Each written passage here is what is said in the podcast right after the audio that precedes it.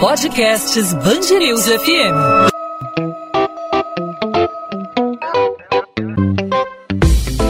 Dois às 20, com Maurício Bastos e Luana Bernardes.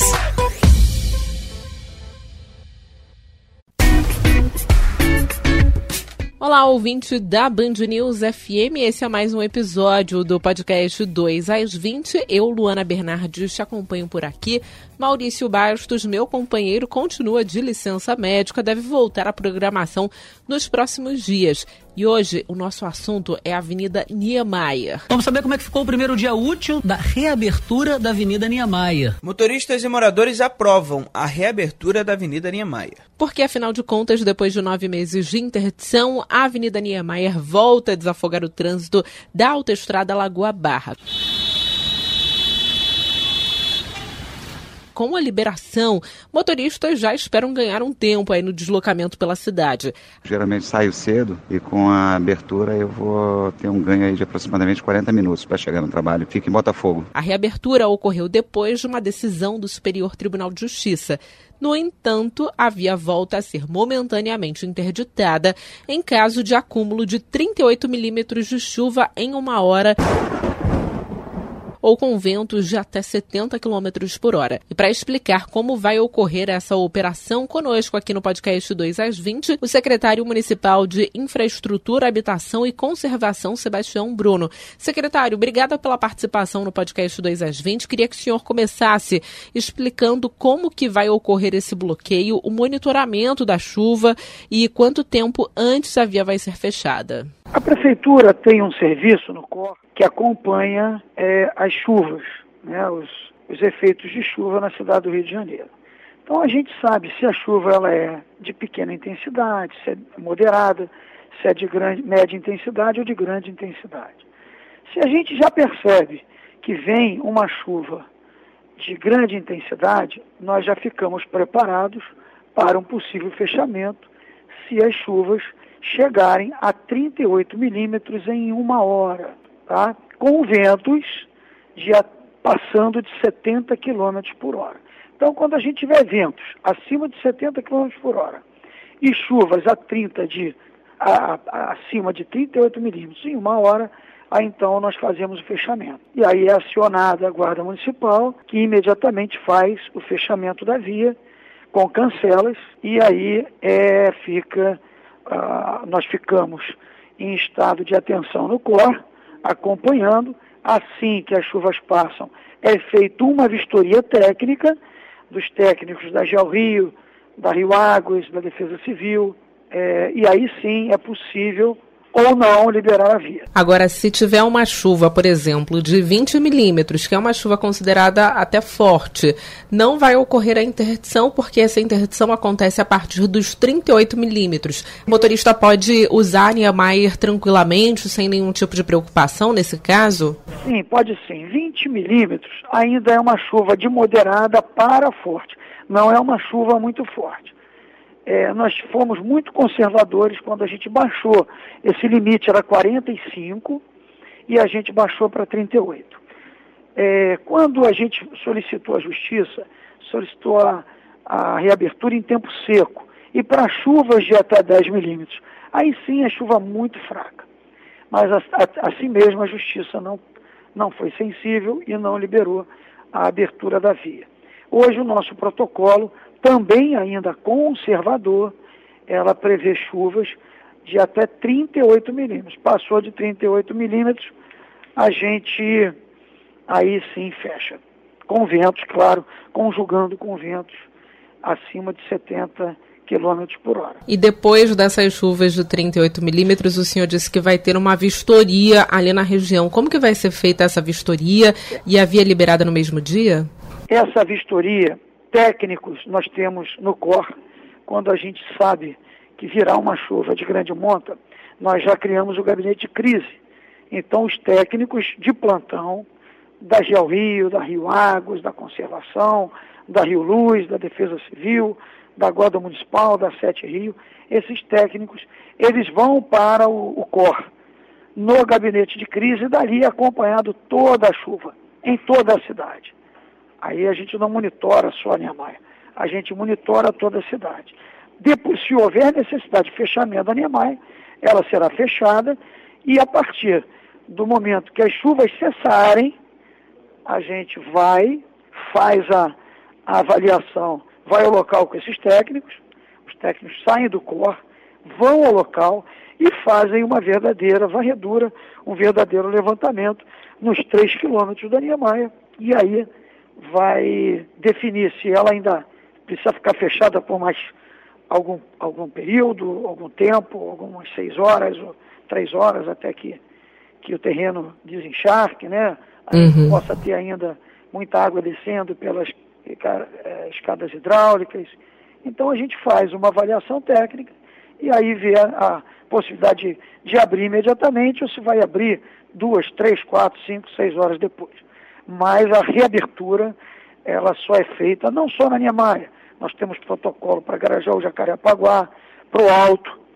Né? Então, esse protocolo, ele, a reabertura, ela precede uma vistoria desses técnicos que aí sim vão liberar ou não a via. Agora, qual a expectativa da prefeitura de melhora no trânsito, especialmente ali na região da Barra da Tijuca e da Zona Sul também, é com a volta da Avenida Niemeyer? Vocês pensam em algum percentual de melhora? Olha, a, a Niemeyer ela absorve em torno de tre, é, 30 mil veículos dia. Era um engarrafamento, a cidade, a, a, as pessoas que por ali precisam passar sofreram muito durante nove meses com esse fechamento, trazendo um transtorno para essa para esse usuário enorme. O trânsito melhora muito na medida em que você tira dali do túnel, né? 30 mil veículos por dia, tanto num sentido quanto no outro. Então a melhora é visível, quem acessa a Niemeyer e o túnel já viu, já notou uma grande diferença, um, um conforto muito maior, um, um tempo muito mais reduzido de viagem, e com isso o que a gente quer é dar mais conforto ao usuário. E no caso da ciclovia, como que acontece a interdição da ciclovia Niemeyer em caso de chuva? Mantém a mesmo, o mesmo padrão de fechamento de antes da interdição da Niemeyer? É, a interdição é para quem usa automóvel, quem anda a pé e quem anda de bicicleta. A ciclovia agora é alvo da prefeitura para fazer os reparos ela não podia é, ser, é, ser feitos reparos antes que a gente fizesse a muralha, a muralha que, que tem entre a via e a ciclovia no grande acidente, onde foi o grande acidente, e onde houve o abarroamento da ciclovia. Ela, essa, essa muralha ela também sofreu é, com, com problemas, então a prefeitura também atuou ali na muralha, e agora com a muralha pronta, a gente pode é, resolver é, a questão da ciclovia também. Então a ciclovia é alvo agora de uma licitação que a gente vai colocar na rua até sexta-feira que vem, para que a gente possa concluir aí é, esses dois trechos que estão avariados, para que a gente possa ofertar também para a população a ciclovia e o ciclista poder usar com conforto e com tranquilidade a ciclovia. Tá certo. Secretário de Infraestrutura, Habitação e Conservação da cidade do Rio de Janeiro, Sebastião Bruno, obrigada pela participação aqui no podcast 2 às 20. Eu é que agradeço, Bruno.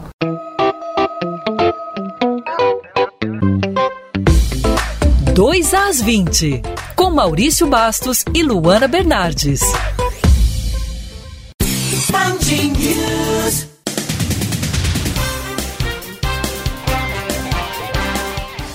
Oito pessoas são confirmadas com o novo coronavírus no Rio de Janeiro. São cinco pacientes a mais do que no último balanço divulgado. A informação é da Secretaria de Estado de Saúde, mas o número ainda não foi contabilizado pelo Ministério da Saúde. São seis pacientes na capital fluminense, um em Niterói, na região metropolitana, e um em Barra Mansa, no sul do estado. Em todos os casos, a transmissão aconteceu fora do Brasil, ou seja, não houve disseminação ativa do vírus no Rio, como explica o secretário secretário de Estado de Saúde, Edmar Santos. Que medidas estão sendo feitas para proteção e que a gente precisa que a população atue de forma coordenada com as orientações da autoridade sanitária para que a gente não entre no pânico. Não é dizer que não vai acontecer uma epidemia. Vírus respiratório, já falei isso em outros momentos, a gente não consegue segurar a entrada dele de forma indefinida. Mais um pouco na frente vai estar circulando livremente esse vírus aqui. E um dos milicianos mais procurados do Rio de Janeiro é preso pela Polícia Civil em operação da Delegacia de Repressão a Ações Criminosas Organizadas.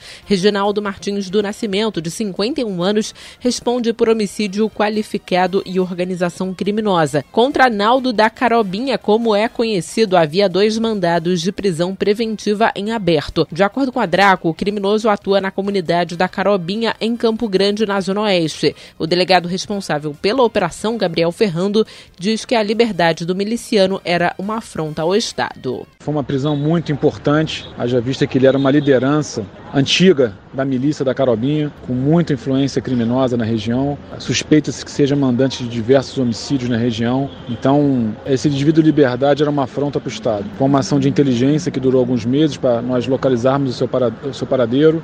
E uma parceria com a Band News FM vai possibilitar que as doações para as vítimas das fortes chuvas no Rio aconteçam em algumas estações do metrô. A partir de agora, a entrega de materiais de limpeza, itens de higiene, alimentos não perecíveis, roupas e outros objetos pode ser feita na Central do Brasil, Pavuna e Jardim Oceânico até o dia 31 de março.